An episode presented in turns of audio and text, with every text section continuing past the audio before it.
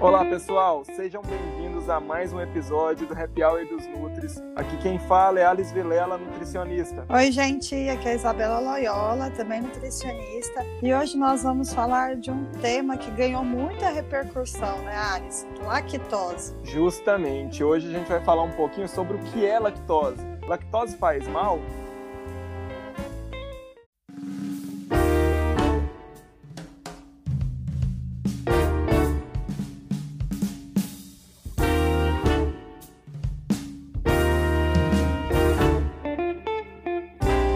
Gente, então vamos falar um pouquinho de lactose. Há uns anos atrás, as prateleiras dos supermercados ficaram cheias de produtos zero lactose. Todo mundo procurava o que não tivesse lactose, né? Talvez tenha surgido uma onda de que lactose faz mal. Mas vamos entender um pouquinho do que é a lactose. A lactose nada mais é que um carboidrato. E aí, no carboidrato, a gente tem alguns tipos. A lactose é o que a gente chama de disacarídeo, né? Que é uma molécula de glicose e uma molécula de galactose. Então, isso é o que a gente chama de lactose. E esse carboidrato está presente no leite, portanto, em todos os derivados do leite, como iogurte, queijo é, e coisas e outros alimentos do gênero. Agora, se essa lactose faz mal ou não, aí já é outra conversa, né? É, Isabela, assim, quando a gente fala de lactose fazer mal, como você disse, a gente tem que entender que a lactose é um tipo de carboidrato. Inclusive um carboidrato menos cariogênico, né? mas um tipo de carboidrato. Então, é, o fato de ser um carboidrato em si não traz nenhum malefício para a sua saúde. Existe aí alguma discussão do pessoal que começa a dizer que lactose seria inflamatória, mesma história que a gente falou lá do leite, né? A gente retoma aquele, aquele episódio que a gente tinha discutido do leite para dizer que aparentemente consumo de laticínios com lactose não aumenta o estado inflamatório corporal. Então, é, uma ideia de que ela fosse inflamatória não teria sentido. E existe, na verdade, muita confusão né, entre a intolerância à lactose e algum tipo de alergia à proteína do leite. Isso é, é, traz aí algumas dúvidas para o pessoal, que também não quer dizer que a proteína do leite seja, tem algum malefício para a saúde, mas faz o pessoal ficar um pouco confuso. A lactose em si não traz nenhum malefício para a saúde de quem é tolerante à lactose. Aí a gente vai ter que começar a falar, Isabela, sobre a intolerância à lactose, porque para quem é intolerante, a história pode ser diferente. Justamente, porque o que acontece é o seguinte: para quem está escutando a gente e não é tão familiarizado com o tema, a lactose, ela para ser absorvida no intestino delgado, ela precisa de uma enzima. E essa enzima tem o nome de lactase. Então, essa lactase, ela quebra essa lactose e aí acontece o processo de digestão e absorção. Né? E onde eu encontro essa lactase? Essa lactase, ela está presente no intestino, né, na, nas, na borda do intestino. E essas pessoas que têm uma produção de enzimas lactases reduzida, elas têm uma intolerância à lactose, elas não conseguem digerir e absorver a lactose igual as outras pessoas. Uhum. Então, o que, que acontece com esses indivíduos? Né? Como a lactase está insuficiente para completar essa degradação da lactose, essa lactose mal absorvida, ela fica ali no intestino delgado, ela atrai água e ela passa para o intestino grosso, onde ela é altamente fermentada por bactérias intestinais e causa o famoso mal-estar da intolerância à lactose, que são sintomas desagradáveis que incluem inchaço, flatulência, uh, cólica e diarreia. Uhum. Então, é, o que leva a essa intolerância à lactose é essa redução na enzima lactase.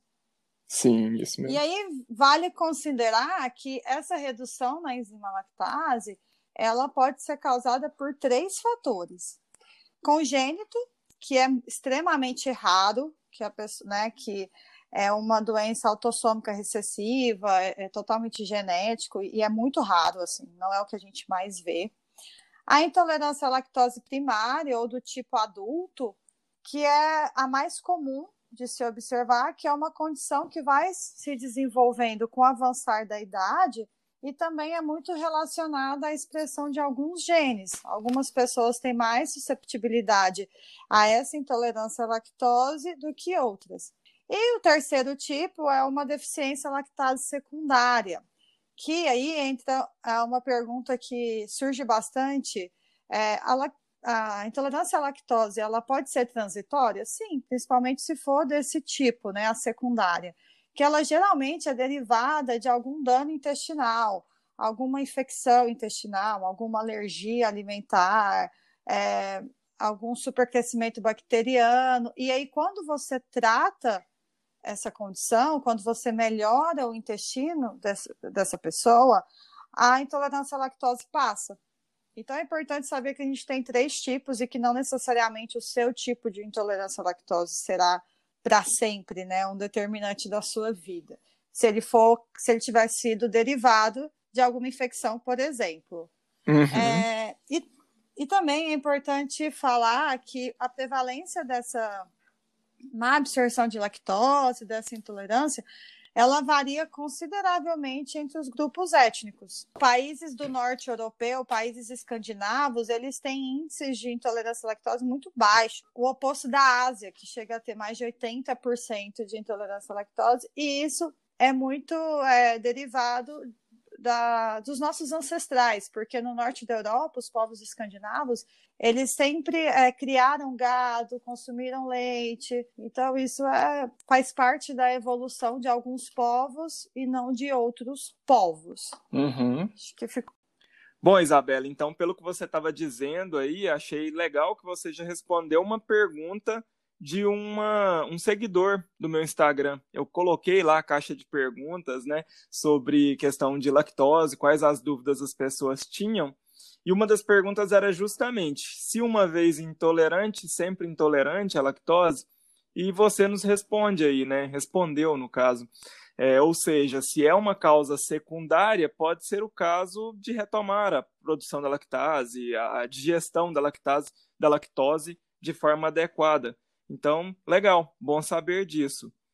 E outro ponto que você comentou aí também, que era uma dúvida, então já endereçou aí algumas dúvidas dos meus seguidores, que era em relação a se a pessoa pode desenvolver intolerância à lactose do nada. E é aquilo que você estava dizendo, né? Pode acontecer. Exatamente. Uhum. Com o envelhecimento, né, a nossa produção de lactase vai diminuindo.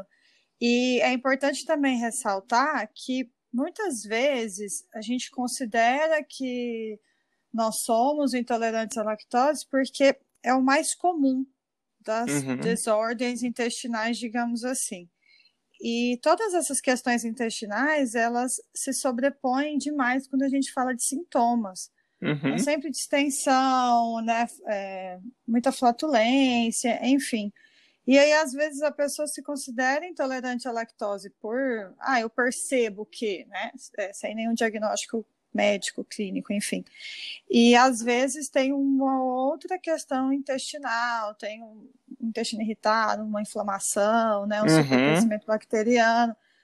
Então, eu gosto também de ressaltar isso, porque muitas vezes gente, você, né, quem está escutando a gente está considerando que tem uma intolerância à lactose, e na verdade tem um outro diagnóstico por trás que está causando essa intolerância à lactose.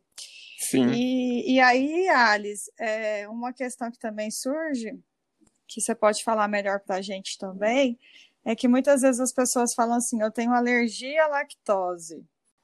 Pois então, Isabela, o pessoal às vezes confunde é, intolerância com alergia, né? Quando a gente fala de alergia, alergia a alguma proteína. No caso da intolerância à lactose, ela é uma dificuldade de digestão de um carboidrato, como já mencionamos agora, né, na, na nossa conversa aí. Mas às vezes as pessoas confundem porque as duas vêm do mesmo tipo de alimento, né? Você acaba falando do leite, então lactose, proteína, e existe essa confusão. Mas é importante entender que a alergia à proteína do leite ela até tem sintomas mais graves do que a intolerância à lactose. Existem algumas diferenças aí, né? Quando eu falo de uma alergia, no caso da proteína do leite, de vaca, né? Então, essa alergia, é, quer dizer que seu corpo reconhece a proteína desse leite como sendo um agressor, como sendo um agente estranho para o corpo. E por isso ele acaba respondendo, ele reage de uma forma agressiva, tentando expelir aquilo do corpo, tentando destruir aquela substância.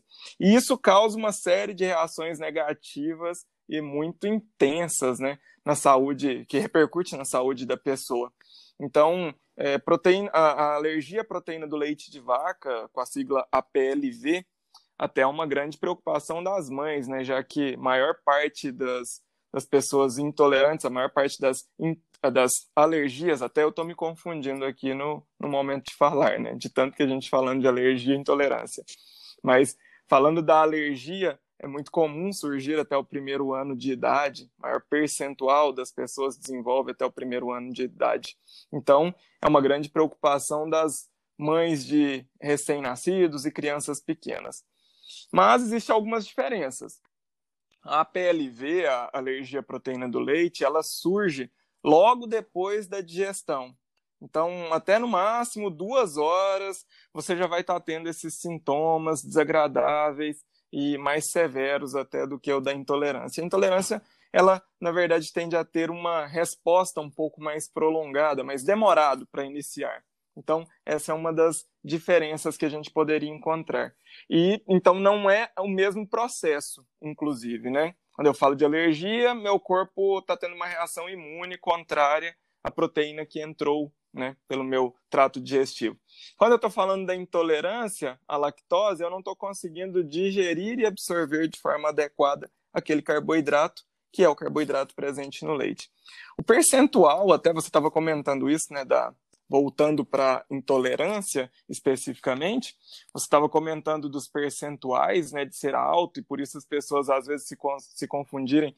A alergia não tem um percentual tão alto é, então eu vejo até algumas pessoas falando em alergia à proteína do leite, é algo que precisa ser investigado com o imunologista, né, para retirar essa dúvida mesmo. Então é, tem que ser feita uma investigação. Quando a gente parte para intolerância, é um percentual alto. Praticamente 7 de cada 10 pessoas pode ter né, no mundo, considerando de forma global né, o mundo, em torno de 68% que a gente tem a prevalência de má absorção de lactose, não que necessariamente não absorva, não seja um total não absorvedor, mas que tem algum problema de absorção. Então isso chega até 68% das pessoas. Então é muito mais comum, né? E até acho uhum. interessante, Isabela, não que é, é, não que seja imprescindível ter essa informação, mas já que a gente está aqui batendo papo sobre isso, como que a gente é, é, de onde veio né, a tolerância à lactose? Porque o pessoal diz assim, ah, o ser humano é, não deveria consumir leite, é, tanto que a gente está ficando intolerante com o passar dos anos, cada vez mais intolerante à lactose. Na verdade, não é bem assim. Isso tem a ver até com a história da humanidade, né, com o desenvolvimento da da, da humanidade, do ser humano, para a gente chegar onde a gente está hoje, né, como comunidade. Porque a tolerância à lactose ela é algo relativamente novo na história da humanidade. Quando o ser humano começa ali com a agricultura, e aí ele parte para a pecuária e domestica os animais e consegue, então, é, lidar com esses animais né, de forma mais prolongada, não fica mais à mercê da natureza, do animal que ele consegue capturar e se alimentar ali, ele percebe que ele consegue também ordenhar esses animais e a partir daí começa uma seleção natural dos indivíduos com maior tolerância à lactose. E isso é interessante que a gente vê que países onde não se teve o hábito inicialmente, né, onde não se desenvolveu tanto essa pecuária e o uso do leite como alimento, como os países asiáticos, existe um maior percentual de indivíduos intolerantes, como Coreia, China, onde estima-se próximo a 100% a intolerância à lactose. Né? Então, pode ter um fator aí na seleção natural, justamente pela disponibilidade de alimentos, tenha sido selecionado esses indivíduos que tinham tolerância aumentada à lactose. A partir do momento que a pessoa tem o diagnóstico da intolerância à lactose, às vezes fica um pouco perdido, né? Uh, e agora, meu Deus, o que eu faço? Tudo tem leite, tudo tem lactose. é, vou para a festa, eu amo doce, amo bolo, é leite condensado, é leite, enfim. Pode dar um mini desespero de que minhas opções acabaram. Justamente, pessoal, assusta, né, Isabela? A gente ah, escuta isso no consultório. É. E eu até vou aqui confessar que eu sou intolerante, né? Então, sou intolerante à lactose. Uh, eu não tomei esse susto, porque eu já, logicamente, tinha conhecimento sobre o assunto. Hum, e eu acho que ter conhecimento acalma, gente. Então, é, é bom passar isso para o pessoal mesmo, porque o que eu vou fazer, então, se eu tenho intolerância à lactose? Primeiro passo é saber se tem, né, Isabela? E aí, existem exames para isso, não existem? É, você pode fazer tanto o mais comum é o teste de tolerância à lactose, em que a pessoa toma uma dose de lactose e aí depois é medida a glicemia, né? E aí espera-se que suba essa glicemia é, e dependendo do tanto que subir ou não subir, há o diagnóstico da, da intolerância, porque isso significa uhum. que aquela pessoa não absorveu, porque se tivesse absorvido, teria tido um aumento da glicemia, porque a lactose é um carboidrato. E um outro método que tem também é o teste respiratório do hidrogênio expirado, em que é, esse é um exame que a medida do hidrogênio na respiração né, do indivíduo, a gente mede essa quantidade de hidrogênio expirado para diagnosticar ou não essa intolerância à lactose, e esse teste também é utilizado para diagnosticar outras intolerâncias, né, a outros carboidratos, por exemplo, intolerância à frutose, e também para diagnosticar o supercrescimento bacteriano. É, quem decide qual desses exames você vai fazer é o seu médico gastroenterologista, mas é importante ter um exame, porque, como eu disse, é, os sintomas das doenças gastrointestinais, as intolerâncias, as alergias, eles é, são muito parecidos, né? Eles se sobrepõem em certo ponto. Então, às vezes, você acha que você tem uma intolerância à lactose, mas na verdade você tem um outro diagnóstico. E eu sempre brinco com os meus pacientes que a gente tem que dar nome aos bois. Se você não sabe o que você tem, não tem como tratar. Então, a partir do momento que você sabe que você tem uma intolerância à lactose, uma intolerância à frutose, um supercrescimento bacteriano, o que quer que seja, nós temos manejos dietéticos, né? E, enfim, condutas diferentes que vão te ajudar a ter um êxito maior. Agora, se você não dá nome ao que você tem, fica meio perdido, né, Alice?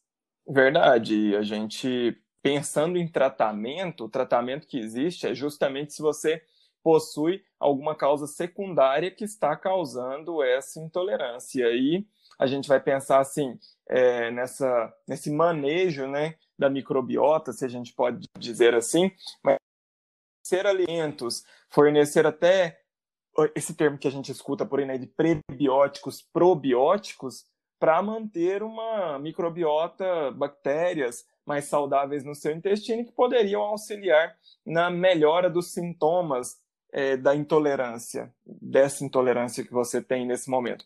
Esse é um tratamento, né? Assim, mas pensando que a gente precisa saber o que a pessoa tem, como a Isabela mencionou, tem que dar nome aos bois. Se não existe essa situação, uh, realmente o que se pode fazer é reduzir os sintomas da intolerância à lactose, mas muito difícil se você não sabe se de fato é uma intolerância à lactose. Então, toda a nossa fala aqui vai ficar circular se não houver o diagnóstico. Bom, mas ok, existe o diagnóstico, uma intolerância à lactose, de fato, foi confirmada. E aí? A partir desse momento? Bom, a partir daí é preciso restringir o consumo de lactose. A gente precisa ter um entendimento que, em um primeiro momento, a retirada desses alimentos, evitar esses alimentos ricos em lactose, é importante é, retirar totalmente acredito eu, seja importante em um primeiro momento, e posteriormente pode até que você consiga consumir pequenas doses de lactose. Mas em um primeiro momento, quando você já tem uma já fez uma sobrecarga de consumo, né, digamos assim, porque você estava consumindo normalmente alimentos com lactose. Então, existem resíduos no seu intestino e você vai permanecer com sintomas da intolerância por algum período ainda, mesmo que com restrição poucas semanas, mas é importante essa restrição total. Em um segundo momento, a gente procura retomar o consumo de alimentos com lactose para ver em pequenas doses para verificar qual é a tolerância do indivíduo. Eu penso que esse é o melhor manejo. Essa é a minha opinião. O que, você pensa, Isabela? Bem parecido com você mesmo, Alice. É a retirada dos, dos alimentos que têm lactose. Então, hoje, o bom é que a indústria é, colocou no mercado uma quantidade imensa de produtos sem lactose, não, uhum. não pelos realmente intolerantes, mas porque virou uma moda. Mas quem realmente sofre com a intolerância foi positivo, então hoje tem muito, tem, né, tem uma gama de produtos, tem muito mais produtos no mercado. É, uhum. Então, retirar esses alimentos é importante. Tem as enzimas, né, é, que você pode comprar em sachê, por exemplo, a enzima lactase, para momentos especiais. Então, por exemplo, eu vou num casamento, eu vou numa festa, eu vou num restaurante que não vai ter como eu não consumir algum produto que tenha lactose. Então, você faz uso dessa enzima lactase para não ter os desconfortos causados pela sua intolerância. Então, é, não é que é para consumir todo dia, mas a enzima também ela é um artifício é, muito bom para permitir um maior convívio social. E outro ponto que eu acho muito importante também, né, no caso da intolerância à lactose, é você melhorar a sua alimentação como um todo, porque muitas vezes a gente não vai saber qual do tipo de intolerância à lactose você tem. E pode ser que uhum. melhore. E a questão Isso. que você disse dos probióticos é, é interessante. A gente tem algumas cepas de probióticos que os estudos mostram que têm um papel na redução da intolerância à lactose, né, na melhora dessa tolerância, algumas cepas de lactobacilos, de bifidobactéria, então pode ser utilizado. Claro que isso não é um milagre da terra, não é usei probiótico ruim, a intolerância passou. Sim. E outro ponto é saber que geralmente os indivíduos podem tolerar até 12 gramas de lactose sem apresentar nenhum sintoma. Então, Sim. não necessariamente você vai tirar tudo. E os produtos, por exemplo, queijo tem menos lactose. Então, às vezes, você tem intolerância à lactose, mas não tolera leite. Mas tolera o queijo, tolera o iogurte, que tem valores menores de lactose. Uh, e também pensar que aí vai uma dica, né, para quem está escutando, os queijos gordos têm menos lactose que os queijos brancos. Então, muitas vezes o paciente fala assim: "Ah, por isso que eu tolero parmesão e não tolero queijo Minas Frescal". Eu falei, justamente. é verdade, é verdade. E assim, quando a gente vai verificar isso nessas dosagens aí que você está mencionando, né, Isabela? Vai ter uma variação, como a Isabela está mencionando. Tem pessoas que vão aceitar bem essas 12 gramas, tem pessoas que praticamente zero de lactose, porque qualquer uhum. quantidade de lactose que entra na alimentação causa algum desconforto. E uh, para essas pessoas que são que possuem alguma tolerância, como ela está mencionando, né, além dos queijos, desses queijos amarelos, que são esses queijos mais fermentados, e, e só dar uma explicaçãozinha, Isabela, te pausei por isso, para contar para o pessoal que a, a lactose é uma, um açúcar, né, um carboidrato. Então, quando você coloca bactérias para fermentarem esse carboidrato, elas, digamos que elas comem esse carboidrato, na verdade não comem, mas a reação química que acontece ali quebra ele da forma que a lactase lá no intestino quebraria. Então, por isso você consegue consumir esses alimentos, é o mesmo, mesmo papel é, do que a indústria tenta fazer, colocando lactase nesses alimentos zero lactose, isentos de lactose ou reduzidos em lactose. Então, quando você tem qualquer laticínio fermentado, a chance, o risco de se sentir algum sintoma, o intolerante é menor, é reduzido. Então, muitos intolerantes conseguem consumir iogurte, conseguem consumir coalhada, justamente por conta dessa fermentação que aconteceu, dessa quebra desse carboidrato pela fermentação das bactérias. Então, uh, vale a pena o teste. Para algumas pessoas vai ser ok, para outras não. Contando para vocês, para mim, por exemplo, um iogurte ok, mais de um eu sinto sintomas, porque eu sou intolerante, eu sou é, altamente intolerante à lactose. Então, para mim, queijos amarelos, queijos fermentados, que são esses que a Isabela está falando mais gordurosos, que é justamente esse mais fermentado, não me causam sintoma algum cabe, se você é intolerante, fazer o teste, né? Mas só faça o teste depois de um período de retirado os alimentos ricos em lactose, senão você pode ter um efeito é, é, tardio, né, de algum consumo anterior que você fez, alguma coisa do tipo. Justamente. Alice, e aí ah, uma coisa que também surge bastante um questionamento é que os produtos que são fontes de lactose, leite, queijo, enfim, eles acabam que são muitas vezes a nossa principal fonte de cálcio e vitamina D. Uhum. E isso acaba Sim. sendo uma preocupação. É, alguns produtos são já suplementados, alguns leites vegetais, é, alguns produtos sem ser, por exemplo, leite zero lactose, ele só tirou, né, colocou a enzima lactase para reduzir o conteúdo de lactose ali. Ah, até um adendo, não quer dizer que tem zero. Porque Isso. a rotulagem nutricional, ela permite que tenha, acho que menos de 0,1%, se não me engano, vou até confirmar. E você pode colocar no, no rótulo do produto a alegação de zero, tá? Uh, então, isso não vai interferir no conteúdo de cálcio e vitamina D, por exemplo. Mas se uhum. a pessoa substitui por um leite de amêndoa, né, é, alguns são fortificados, né, são suplementados, e mas outros não. E aí, quem não consome os que são, faz o quê?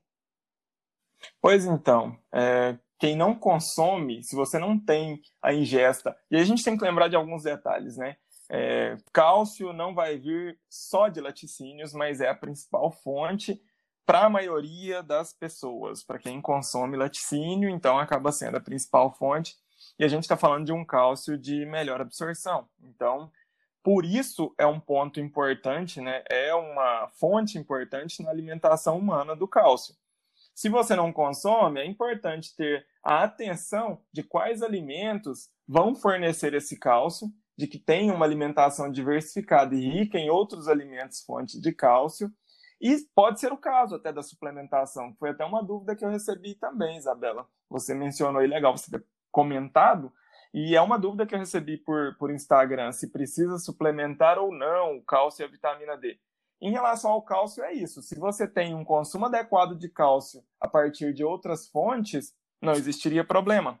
Da mesma forma, a vitamina D. A gente produz quando exposto ao sol. Uh, você tem outros alimentos de origem animal que podem conter vitamina D. E muitos dos alimentos, mas eu acho que esse é o ponto principal, até da vitamina D esse, né? Muitos alimentos hoje em dia são enriquecidos com. Então, acho difícil não estar, consum... não estar consumindo. Mas é importante ter uma atenção, sim, já que você restringiu o consumo de um alimento que é uma fonte importante na, na dieta humana. E conforme você mencionou em outro momento aí, né, Isabela?